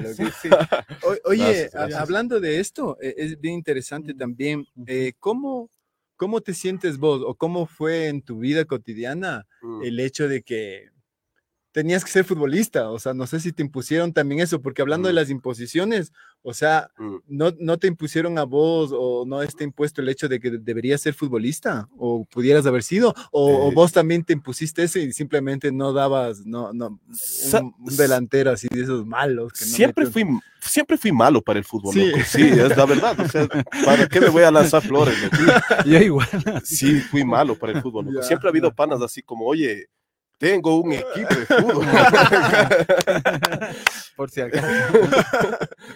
Pero no, no, soy malo para el fútbol, loco. Cuando a, una persona, siendo sincero, no a todos, pero cuando a ciertas personas en un equipo barrial le pones de, defensa, de arquero, es porque eres malo, para ser sincero. Entonces, entonces he sido malo, loco. Mi hermano, mi hermano el menor, el, el man muy bueno, para el fútbol. ¿Qué edad tiene? ¿Qué edad tiene? Ya, ya, no, ya, ya, avanza, ya avanzado, ya 28 años ya tiene. Ah, ya, pues hermano el chiquito, el menor. Sí intentó el man, intentó entrar a la liga, de acuerdo, nos íbamos ahí a, los, a intentar. Pero no, considero que también, bueno, como todos, como siempre se dice, ¿no? Sí se necesita palancas, se necesita palancas, se necesita algo también de, de chinchín. Y bueno, no se ha dado loco, pero sí, sí, sí hay talentos, hay bastantes talentos en, en la cuestión de fútbol. De haya sido malo. Estuve un tiempo en atletismo cuando estaba estudiando. Eso me gustó, ¿verdad? ¿Ah, Eso me gustó. Hacía salto. Velocidad. Velocidad y hacía salto largo. Eso me gustó tiempo. Y de ahí no me he dedicado más al deporte. He sido malo en el deporte, francamente. Últimamente, y estos 30 años, soy joven, ustedes dirán, no, pero duele la espalda, duele la espalda, a los 30 años. a mí al menos sí me ha comenzado a doler la, espalda. Vos eres diseñador gráfico, ¿no? Diseñador. Mal de, mal de diseñador. Qué dolor la espalda, viejo. Es terrible eso. ¿no? Es un artista, ¿no? Claro, no, es un artista completo. El, el, el Mario García nos conocemos de, de en el stand-up cuando, mm, eso estábamos hablando en algunos lugares, pero el más representativo fue la oficina. Un, es un local que existe hasta ahora en el centro histórico. Esto es por la eh, por esta, ¿cómo se llama esta vaina de toros? ¿Cómo es que se dice? Ah, Plaza Belmonte. Plaza Belmonte. En este nuevo sector turístico que hay ahí, que hay hoteles y todo. Oh, em, por San Blas, atrás de San Blas. Exactamente. Y, y, nada, pues hay estos lugarcitos donde ya hay bares tipo ronda, pero no ronda por suerte, porque, porque están bien organizaditos. Entonces hay un lugar de un, de un gringo, en cambio, que vino y hizo cerveza. Entonces él se arrendó un lugar que es, era un antiguo colegio de monjas. Oh, ya. Y, y, ahí hay, y, ahí hay, un, eh, un, teatro, pues con butacas y todo, que el man lo tiene así sin saber qué hacer y a la final terminó haciéndose eh, shows. Y ahí el Pancho Viñachi, que estuvo aquí el martes, eh, organizó un Open Mic, ¿cachas? De ahí, y, a partir de eso nos conocimos con el Mario, con otra gente que hicimos junta ahí, y, estos comienzos de hacer stand-up para máximo 10 personas, 5 personas, 6, 8, era había 10 comediantes y 8 personas en el público, era, era tenaz, esos, momentos, desde ahí nos conocemos y hemos dadole batalla, pero, pero dura. Y tiene una buena acogida porque yo le escucho a, un amigo francés, David, también amigo, sí, Oscar, español, que van a, que van a este bar. ¿A la oficina? Así, ah, qué bacán. Yo hasta ahora no conozco. Es lindo, es lindo el espacio, es lugar, muy bueno, muy bueno. Buena comida, buena cerveza. Y, te da, y ahí se presentan, hacen obras. Sí, música, de todo ahí siempre. Ahí había este Open Mic. No sé si últimamente han hecho comedia, pero ahí hay música en vivo, hay de todo un poco ahí, en ese lugar. Pero de ahí nos conocemos. imagínate, es eh, ha sido un largo camino. Hoy por hoy, es lo que decíamos ya en la tendencia del stand-up, es como que hay, ya se está posicionando tal vez mejor que hace unos años, pero ha sido todo un trabajo, ha sido todo una, una cosa dura, dura, pero, pero, pero ya está, ya está funcionando. Oye, em, Elder, ahorita que estás, ¿vos qué piensas de lo que pasó en los Óscares? ¿Qué mm. opinión te merece eso? Mira, eh, realmente no sé qué le pasó a, Will, nuestro amigo Will. Sí, realmente yo creo que no sé si llegó el fin de su carrera, tal vez, porque... Podría ser. Sí, podría ser, porque en realidad eh, todos tienen diferentes tipos de, de, vista, ¿no? Y, de opiniones. Pero a mi concepto eh, era una, una gala. Chris Rock es de mm, es un comediante y él fue realmente a hablar de comedia y y la mayoría de los Oscar, la mayoría de los presentadores comienzan a burlarse de los nominados a los, sí, de los personajes. siempre. Siempre. Siempre. Tú ves que están, eh, todos los años se ven a alguien y, y, emiten chistes sobre esa persona. Y claro, y él es un comediante y fue a hacer comedia, pero no sé qué le pasó al, al señor a Will Smith y se levantó con una forma tan, tan abrupta que realmente nadie, inclusive yo como yo, yo hago fotografía, que ninguno de los fotógrafos que estuvieron que tomó la foto del momento que él, él le solo después. sí. Y claro nadie se imaginaba y yo yo entiendo que, que él defendió a su esposa, que está bien, no sé, pero yo creo que había mejores formas de decir, como tú te escuchaste hace un momento, era decirle posteriormente, o en vivo, decir, ¿sabes qué? Está mal lo que estás haciendo. Eh, Por último, subirse y quitarle el micrófono un segundito, ¿no? Y decirle ese rato, aunque igual hubiera sido incómodo. Claro, pero sabes que más allá de todo eso, hizo ese show pues, y claro, dramatizó con lágrimas y todo y pidiendo perdón a, a todo el mundo, pero menos al, menos al comediante. Sí, menos al comediante, ¿no?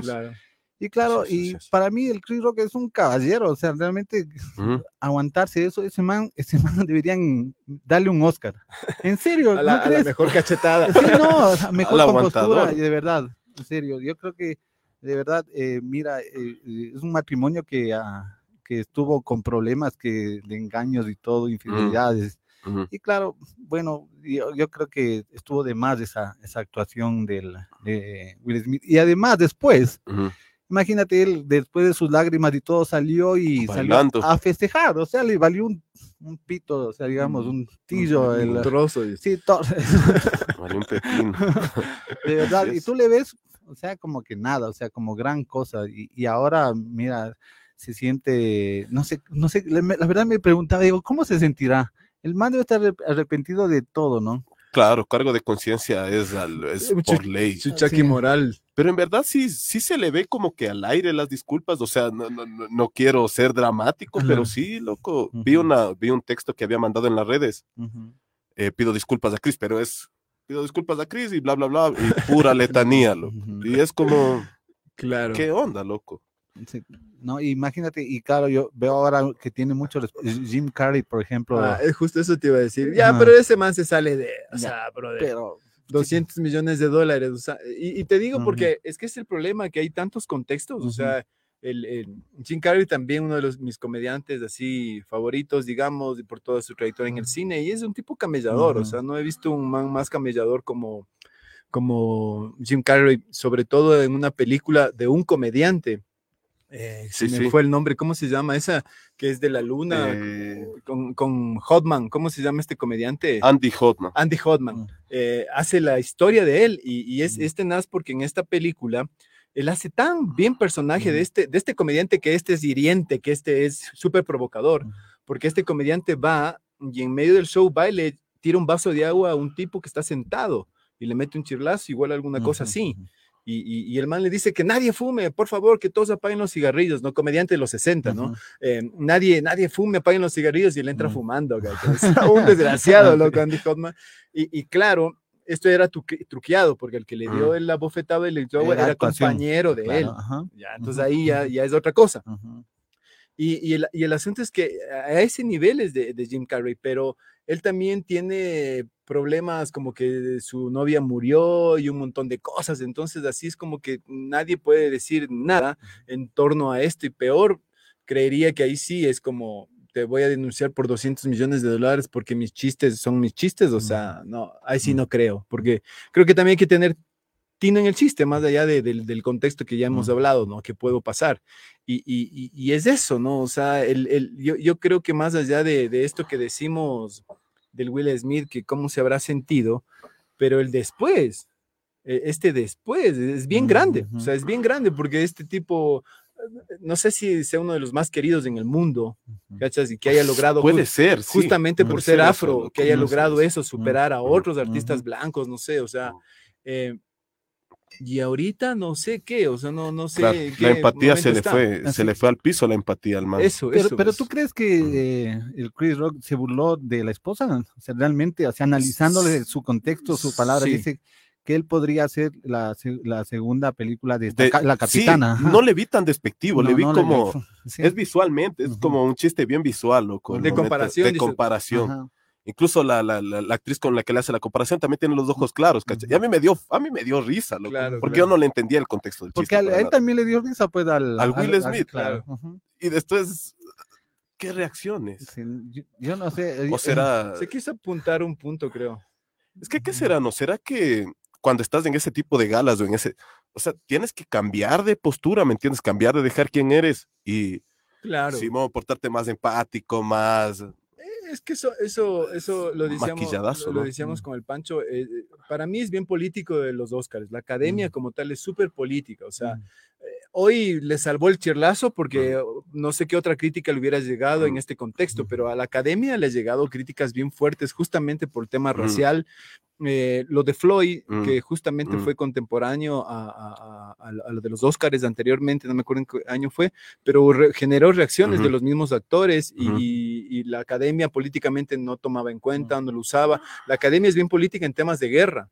Entonces, ha habido siempre algún actor, desde el DiCaprio o, eh, García, que, dijeron cosas que criticaban mucho el establishment mundial global y que la academia no replicaba, no decía nada. O sea, Sí, sí, ahí es, yo creo que ahí sí suma bastante una suerte de, apariencia muy fuerte, o sea, no, no creo que lo, no, capaz en los globos de oro es como más, más, relajado. Más relajado. y más real, pero el Oscar yo creería que está bañado justamente de una, de una apariencia de eso, ¿no? De, esta venta. Es Hollywood, o sea, ¿qué puedes esperar? ¿Cómo será? Es un glamour. ¿Cómo, cómo serán los próximos Oscars? Ya eh, eh, pondrán cerca eléctrica, digamos, para que no pasen, cachas, y no se genere ese tipo de violencia, sí, porque es una violencia, ¿no? Esa es una buena, violencia. Esa es una, buena, premisa, Sí, sí, imagínate, ya va a poner cerca eléctrica, hay una, una de 220 por si acaso.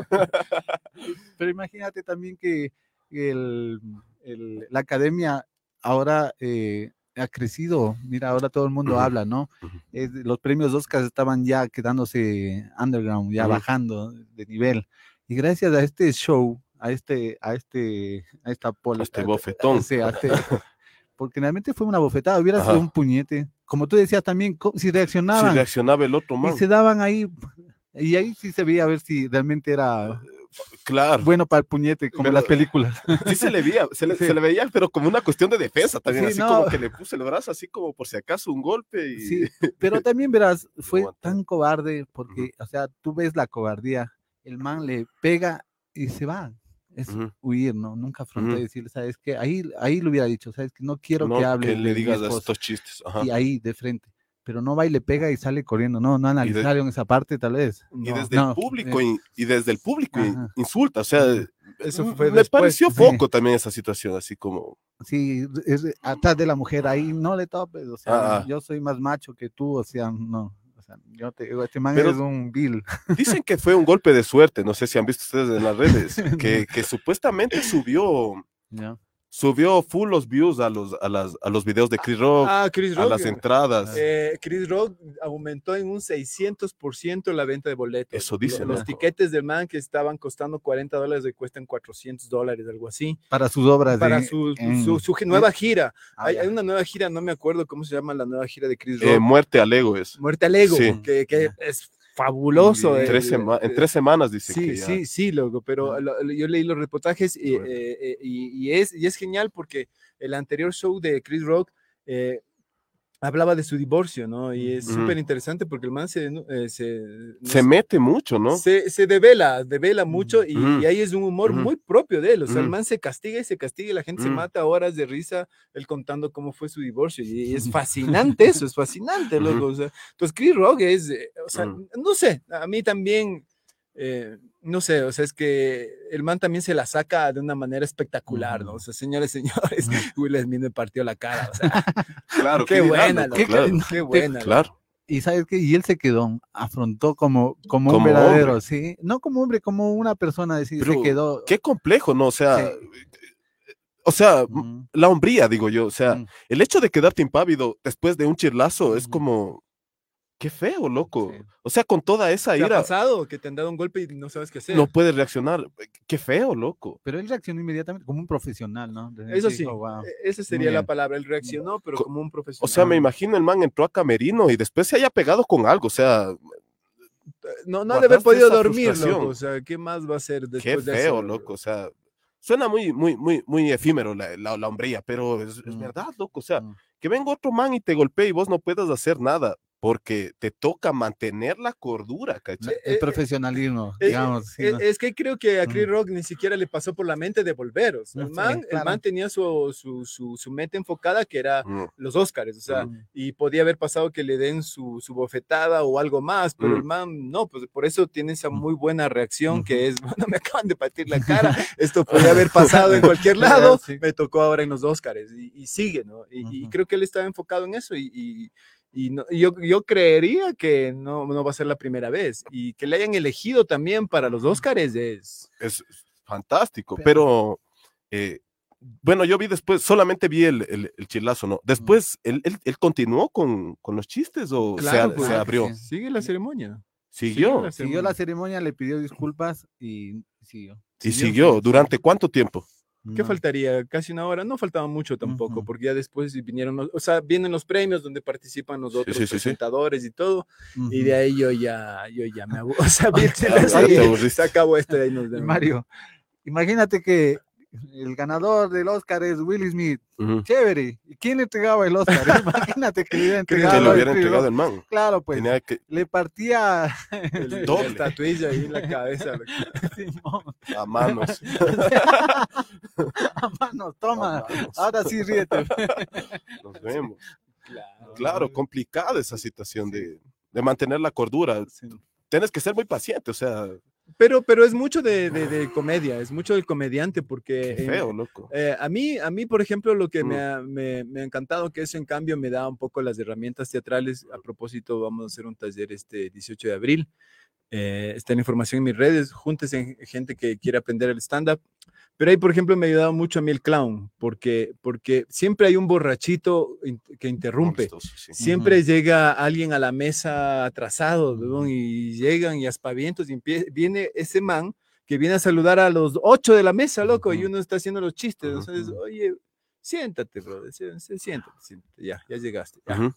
Eh, y, y, creo que pasa siempre eso en la comedia. Entonces, este man, creo que si, si, si, si algo pasó, más allá de que sea Will o, quien haya sido, actuó desde la profesión. O sea, ese, ese es el gaje del oficio, diría yo. Tú te sientes, tal vez, por ejemplo, cuando haces comedia y estás con el público, ¿sientes como que el público fuese tu psicólogo? Me hago entender lo que te estoy diciendo. Y a la vez, no sé si tú has sentido que también tú eres el psicólogo para las personas, me hago entender, porque las personas de cierta, de cierta forma se están recuperando de algún mal día con tus chistes, me hago entender. Sí, sí, sí. O sea, vos dices, eh, la, gente puede estar triste, pero tus chistes les levanta les levanta. Y tú también puedes. Ante la reacción del público. Puede ser que te levantes. Aceptado, te, claro, una adrenalina que fluye ahí, brutal, pues, brutal, Entonces, si sientes que es como algo mismo de. Claro, a mí, por ejemplo, la última vez que, que me sentía algo así fue, y, y, que fue interesante porque yo justo estaba con el timing de, de, la temporada, de la gira del año pasado que mm. hice, la 420. Mm. Eh, tuve unos trabajos de fin de año y viajé al oriente y todo lo demás. Entonces eh, había variado el público. Entonces fui a un Open Mic, a un Toma tu Tomate, fui mm. con el Juanjo. Entonces yo digo, bueno, ¿cómo están? Bienvenidos, bienvenidas. Y digo, yo, yo soy C, yo soy cero, no, nunca he tenido COVID porque todavía había la nota, ¿no? Entonces digo, hacen la mano, ¿quién está libre de esto? Entonces, yo, yo, dice, qué bacán, les digo, ya podemos hacer una orgía.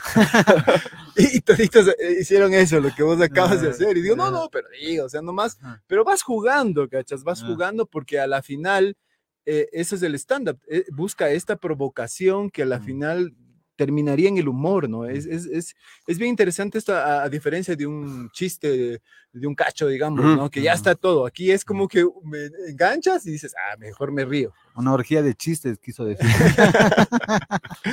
y tú has ido tal vez a algún stand-up, tal vez. Sí, sí, claro, al de justamente de él y ¿Y te ha sentido tal vez, te ha molestado tal vez algo que diga un estandapero tal vez? No. no, para nada, no. no. A veces, yo creo que digo, mm. nosotros tenemos mucha tolerancia. A veces los amigos te dicen cosas, ¿no? Los apodos. A mí me decían pantera. ¿Y por qué eso? Porque tenía un amigo playeta en el Valle del Chota. Igual me decía pantera porque era bueno para los, ¿Ah, para los trompones. porque, o sea, a mí me hacían bullying en el colegio. O sea, claro. hay, una prenda, te juro. O sea, si estuviste en ese colegio, mi respeto. Tienes que haberte defendido. De verdad, me hacían bullying. Sí, Sobrevivía, en serio. Pero era increíble porque te digo, el, el, el, hecho de compartir con ellos eh, de la comida, del don de gente que tienen ustedes, de verdad, en serio, de verdad, sí, son generosos, son amables, son espontáneos, son directos, y me encanta esa bondad que tienen en serio. Así yo, yo la verdad fui muy feliz, a pesar del bullying que me hicieron.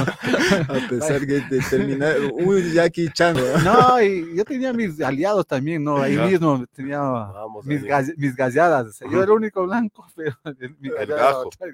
Es, como un chiste que estoy trabajando en la seguridad, pero empieza con que Quito es tan inseguro que vos no sabes si salir rezando o viendo John Wick. Porque siempre, a, a, mí me pasa que, eh, o sea, no sé eh, si a la mayoría pero yo siempre me he identificado mucho con las películas. O sea, mi, mamá era adicta al cine, entonces siempre pasaba viendo cine. O sea, a mí si algo me formó en mi cabeza es del cine, ¿cachas? Y, y, eso te lleva, no sé, me, seguramente eso influyó para que sea artista, lo que sea, pero sí te, sí te impacta lo que ves. Y no sé si a ustedes les ha pasado, pero yo veo John Wick y soy. Te transformas. Claro, yo digo, sí puedo hacer eso. Ya, ya es como que me levanto y tengo que moverme un poco. Mm. Como cuando llegas al edificio y se apaga ese maldito sensor de luz y quieres meterla allá y empiezas. Ya, ya. es, es, focazo, loco, pero, pero pasa, ¿no? Es. es te influye mucho el entorno, diría yo. Tú hablas de John Wick, yo hablo de Bruce Lee, por ah, ejemplo. ah, claro. Cuando íbamos a ver las películas de China, de, mm. karate y todo eso, y veíamos la película y salíamos, digamos, hasta acá la madre a los Los cinco dedos de furia quedaban cortos ahí. Claro, claro. En las películas. ¿Cuáles películas? ¿Vos cómo eres de ahí con el cine? ¿Cuál te ha influido así? Cine, Van El cine. Eh, a ver, bueno, últimamente yo no tengo Netflix, lo que yo me meto Pelis Plus, ahí, la, plena, la alternativa de, de Chiro. Pero hay unas buenas series, ¿no? ¿Qué es mejor? hay unas buenas series, em, en esas estoy viendo, no sé si han visto Los Años Maravillosos. Es una serie ochentera. Sí, sí, sí, sí. Pero ahora han sacado la versión, la versión negra, digamos. sí, pero ya es así como, que te hablan de 1960, etcétera. Claro. Pero es chévere, es chévere, o sea, más me, he enfocado en eso, he estado viendo esa serie, he estado viendo, hay una que se llama, bueno, dirán ustedes, este más está viendo solo series de negros. hay una que se llama El Padrino de Harlem, ¿no? el Godfather de Harlem. Ah, Pero es serie. Es serie. A, mí me gustó la de Denzel Washington. El, el gángster americano. El gángster americano, ¿viste esa? Sí, muy buena. ¿Cómo es? Eh, con Russell Crowe. ¿Russell Crowe es? Sí, Russell. Russell Crowe. Entonces he estado viendo esas series. Es, ahí sale este man que tiene el ojo, no sé si la han visto. Sí, sí, sí, este actor, claro. Este pues actorazo. Forrest Whitaker. Ese Whitaker, el man ganó un Oscar también. Claro, claro. Entonces ahí salen esas series. Eso es lo que he visto últimamente. Y han ganado 14 eh, afros en, en, los, Oscars. Oscars. Este último. O, sea, en, toda la trayectoria 14, 14 Oscars. De, mil, de mil Oscars. desde 1939. Desde el 39 para acá. Sí, para acá han ganado 14. Porque el primero había sido este man que hace de. que actúa en una película de, que es profesor de una escuela. Era sí, sí, sí, Como, tiene un apellido medio ah. africano, sí, pero sí sé cuál dices. Sidney, no, Sidney, espérate. John, no, yo lo tenía. John Witt de Win. No, no lo e, Es un nombre medio africano, medio, medio interesante es el, nombre de este, de este actor. Eh, ¿Sabes que Ya que estamos hablando de, producciones eh, afros, eh, a mí una, una de las cosas que me impactó de, la, de la vida ah, negra, por decirlo así, en el buen sentido del término, eh, y gringa encima más, es, que después de ahora ya sabemos todo lo que pasó, pero, pero Bill Cosby, o sea, las películas de, Bill Cosby eran, las películas, la serie, pues este Bill Cosby y la mamá eran estos mm. padres que nunca tuviste, que eran tan comprensivos, mm. puta, te daban todo, te hacían reír, o sea, el, papá te aconsejaba, o sea, te, hablaba de la novia, eran tan comprensivos, weón, y en, cambio en tu casa nada, pues, o sea, te criaste a chimachete como sea. Sí han cambiado las series, ¿no? Sí. Han cambiado las series, creo, de por ejemplo, el, el, príncipe de Bel Air mismo, loco, o sea, ya que estamos hablando de Will Smith, a mí me gusta esa serie, loco, o sea. El príncipe de Bel Air. El príncipe de Bel Air, a mí, a mí me gusta esa serie. Creo que hay buenos chistes también. Detrás de estos manes que hacen también los chistes, estaba viendo, hay un man que se llama Andy Borowitz, se llama ese man, loco, es uno de los que escriben los chistes para esas series. Buenos comediantes, hermano. Entonces, eh, bueno, se han cambiado bastante las series, ¿no? Desde la, de los 90 para acá, obviamente, ¿no? Hasta en las cuestiones de los géneros también hay una variedad increíble. A mí me fascina Samuel el, el, Jackson. El man está loco. man está con John Travolta. No sé si vieron ustedes. Full Fiction, dices. claro, Me la he visto varias veces. Me recomendado, por favor, para las nuevas generaciones. Uf, una belleza de película. Ese, es otro. Con Tarantino. Con Tarantino es de otro nivel de película. Eh, Django, si viste Django? Sí, sí la vi. Es espectacular. Recién vi algo, pero no, no, no, no, no me acuerdo ahorita qué era, pero sí, sí me impactó el justamente la propuesta de Tarantino. Las últimas películas no, no me han dado no te tanto. gustado mucho. La última, verás, me pasó esto ya que estamos hablando de cine aquí chismeando en la última parte. Cineastas, no sé. Sí, grandes críticos. pero no sé si a ustedes les pasó, pero en una de las últimas de, de Tarantino, que es esta de Hollywood, no sé cuánto Está todo bonito y la primera vez que lo vi, incluso lo vi en el cine, me impactó. Dije, esto es Tarantino. Ah, salí como bien orgulloso del tema, loco. Pero ya ha pasado tantas cosas y vuelvo a ver esta película y veo la escena final, esta de la violencia brutal a esta chica que se mete a la casa del man, que aparentemente eran enviadas por, por, este asesino en serie que, que dominaba con la mente. Eh, no dominaba con la mente, sino que influía mucho. en la hipnosis.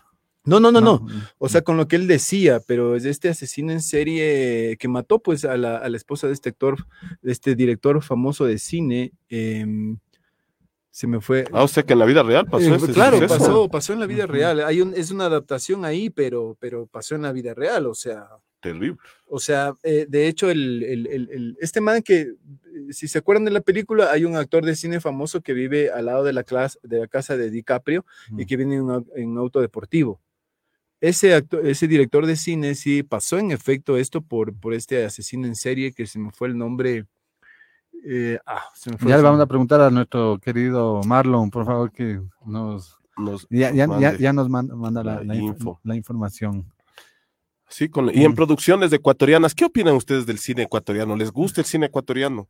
O sea, realmente eh, yo creo que de, la última película que vimos de los ex de, Enchufe TV, no sé si vieron, eh, dedicada a mi novia, creo que era, ¿cómo era? No, no he visto esa película yo, la verdad. Yo realmente, o sea, hasta ahora no, no he vuelto a ver una producción así que, que tenga... Está, está, brutal entonces. Sí, porque realmente no hay, no hay un apoyo aquí de parte del gobierno, del Ministerio de, Cultura, que realmente ha sido mal llevado. Yo creo que hay los puestos políticos se han generado solamente para que lleguen a robar. Eso es. Roban a la gente, hacen unos proyectos chichiguas, como dicen, y se largan. Sí, no hacen nada realmente. En todo el contexto, ¿crees en todo en, el, contexto artístico? No hay, no, hay fondos, no hay importancia. los músicos, eh, los, los, actores, eh, los comediantes, o sea, músicos. tienes que sacar de tu bolsillo, realmente y, no hay no hay no hay un apoyo. Yo creo que mientras no se cambie esta mentalidad de, del robo no vamos a salir adelante. No va a haber producciones. Bueno sí, no yo creo que hay producciones eh, digamos con financiamiento propio que realmente a veces no son tomados en cuenta. sí verdad. Ya, ya, e, este, esta matanza es, es, organizada por los seguidores de Manson, este, este asesino Manson, ¿te acuerdas? Charles Manson. Charles Manson, e, este man que, que, no sé, este man tenía un montón de cosas en su cabeza, pero entre esas él generaba sectas, o sea, tenía seguidores para hacer lo que hacía y les inducía a matar, a hacer cosas. Entonces, se supone que este es un grupo de seguidores de Manson que invaden la casa de este actor famoso. Y claro, en la última escena se ve a Pitt que se enfrenta ante ellos, él, tiene un pitbull como el Bruce, y el, este pitbull empieza a matar a una chica y él prácticamente le, le despedaza de una manera brutal a la otra chica. Entonces, eh, yo ya me quedé pensando en esa violencia tan, tan brutal, porque, o sea, es, o sea, ya, ya la película dice que es karateca y que el man es todo, que se pega con Bruce Lee en una escena. De, ah, eh, Bruce Lee filmaba el avispón verde y este ah. man se, se, topa con el man y se sacan. Y es con Brad Pitt. Y es con Brad Pitt. y, y, y, Brad Pitt, eh, en esta habilidad que ya demuestra en la película de, de, física, de, de arte marcial, entra esta chica y la despedaza, pero de una manera brutal que creería que podía contenerle, no sé, hasta que llegue la policía, algo así, pero es una, es una violencia en, un punto que se me hizo como un poco extraña, ¿no? Bien gratuita, entonces, no sé, esa, eso esa sensación me dejó la última película de Tarantino. Claro que le mata con la lata esta de, creo que el embutido de la comida del... Me asusté, no, no pude verlo, o sea, a diferencia de otras, que incluso hay unas películas de, de culto con con Robert Rodríguez y que produce Tarantino, que es The Grand House, que es una evocación a las películas justamente antiguas, tipo Bruce Lee y toda esa época. Y, hay una violencia también bien interesante, pero, pero hay un contexto mm, como en toda película que sí logra como engancharme. Si te gusta ese estilo, ves, ¿no? O sea, hay, hay personajes bien extraños. Hay una chica que tiene una pata de, de palo como pirata y después la Cami se pone una metralleta en la pierna, entonces ella alzaba la pierna y disparaba. De, o sea, de, ese estilo que un poco grotesco, no sé cómo decirlo. Real. Irreal, ¿no es cierto? Pero, Pero ya lo otro es una violencia muy natural, o sea, despedazarle hasta, no sé, no sé, ahí sí ya yo me quedé así como digo. Como Bill Kill. pero Kill Bill, eso te digo, en Kill Bill ves, es, es, una pelea de, de asesinos, ¿no? Entonces entiendes. Pero ahí es, eh, no sé, esto que pasa, por ejemplo, acá localmente, que es el uso progresivo de la fuerza. O sea, tú al delincuente tienes que detenerle, no sé qué, no es que vas y le empiezas a acribillar, porque capaz que te confundes nomás, y ese es el problema. Entonces, eh, en esto es muy gratuita la violencia, entonces ahí me quedé ahí, e-, ese iba el comentario para cerrar ahí. Bueno, en la parte final, en la parte final, ya se nos acaba ya el ah, programa. Ya, ¿Quieres un buen diálogo? Vamos dos, dos, horas. un buen diálogo. En la parte final. Eh... ¿Tienes un chistecito corto? Es que vos tienes, eh, verás, el, Mario. El Mario eh, tiene, sería un one-liners, ¿no? Tú eres muy bueno para los one-liners. Entonces, por ahí si quieres botarte unos one-liners sería bacán. Que es un, eh, desde el stand-up sería una línea más cortita, entonces es, eh, el stand-up tiene la premisa, el desarrollo, el punch, el remate, lo que tú quieras, pero en esta el one-liner encierra todo en una, en una sola, ¿no? Yo me sé algunos, pero yo de mi estilo son un poco fuertes, así. Mándale, mándale uno y yo me mando uno. Ya. entonces comienzo. Uno por uno. Dale, dale. Eh, andemos Kurt Cobain. A ver, dale, dale, ¿cómo es ese? Imagínense Kurt Cobain al contrario de dispararse con esa escopeta que utilizó, hubiese utilizado estas escopetas de feria. Quizás al contrario de matarse, si hubiera ganado un baferito, ¿no? Son chistes cortitos. Inocente, inocente. Yo no tengo de esos inocentes. Yo, yo el, que tengo em, eh, es bueno este, ¿no? Ah, este, este, este es interesante, verás que em, la gente que nos puede, a ver, ¿se acuerdan de Stephen Hawking? ¿Sí? el, científico, ah, ¿no? Que estuvo en la silla de ruedas y todo, es una mente maravillosa, si no es la, mejor mente que ha estado en este planeta, mm. eh, pero estaba limitado corporalmente, el estuche estaba dañado, ¿no? Y lastimosamente murió y todo, pero una de sus teorías era súper importante, ¿cachas? Y, y basándonos en esta teoría, hay que pensar que la mitad del público que vio este show le gustó el show, está encantado, están ahí, pero la otra mitad dice, no, no me gustó, Pare, faltó algo más, que no sé qué. Pero pensando en Hackings, los que no les gustó y los que sí les gustó, si sumamos los dos, nos da cero.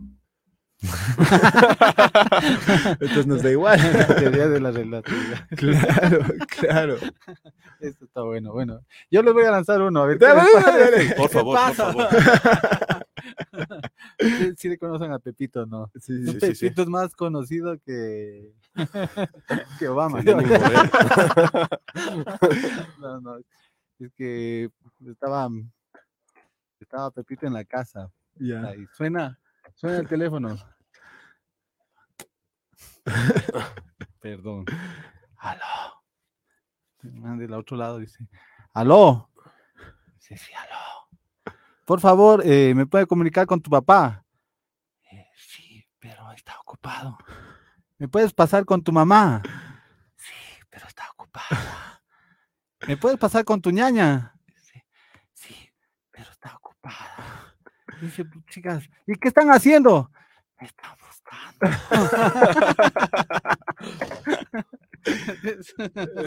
cacho, cacho, cacho, cacho. Bueno, de verdad, muchas gracias. El, ultimito para terminar. El ultimito, ¿en qué se parece la ibuprofeno a la pastilla del día después? ¿En, que ambas hay que tomarlas con la barriga llena, ¿no? Ya, yo les voy a botar un fuertecito y vos irá el programa, ¿ya? Eh, pero pilas ahí con este. Eh, nada, eh, viendo las redes sociales, eh, yo sigo a famosos hablando de los Oscars y todo eso, entonces estaba, mm, eh, estaba siguiendo a Sandra Bullock, ¿no? Y, y tiene lindos consejos, sobre todo de belleza, porque ella decía que para estas ojeras de aquí eh, puedes usar crema para las hemorroides, ¿no? Y, y, funciona, ¿cachas? Porque abajo le comentaban, le decía, querida Sandra, tengo unos ojos hermosos, ¿no? El culo hecho mierda. bueno. Amigos, gracias. Eh, antes de que se despide el Elder, quiero hemos invitarles a la tarde de hoy. Tenemos tres entrevistas súper importantes. Em, Tenemos un chef internacional Oscar, que nos, Oscar Santa Coloma. ¿Cómo es? Santa Coloma. Oscar Santa Coloma nos va a hablar eh, sobre su experiencia internacional, lo que está haciendo aquí en Ecuador, que es interesantísimo en tema de la reactivación económica. También se viene Lourdes Pozo para hablarnos de la cocina ancestral eh, y con todo su background en experiencia tanto en, la producción de eventos como en la administración local. Yo con ella nos conocimos en Quito Turismo, trabajamos ahí, entonces va a ser fascinante escucharle. Y después tenemos nuestro programa en vivo con Didu, donde va a entrevistar a una DJ famosa que viene esta tarde, que ya les vamos a contar quién es ahora a través de nuestro fanpage.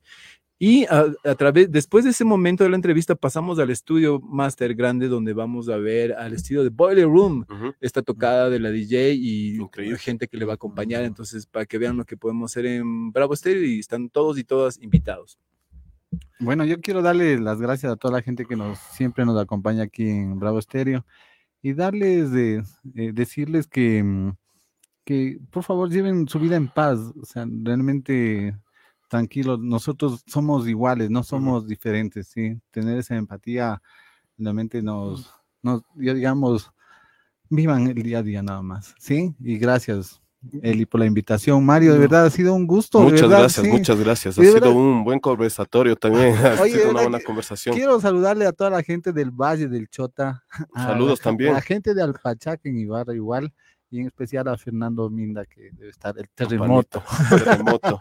terremoto. Muchas gracias, amigos, amigas, amigues. Nos vemos el próximo martes en nuevo horario, porque nadie puede madrugar, así que vamos a cambiar el horario. Creo que vamos desde las nueve mismo, así que va a ser más, más, más, puntual el tema. Muchas gracias. Es que no, no es que no puede, es el tráfico, de verdad, un tráfico. que es increíble. Sí, gracias, Marlon. Muchas gracias. Nos vemos ahí en la cabina. Gracias a todos. A todos y todas.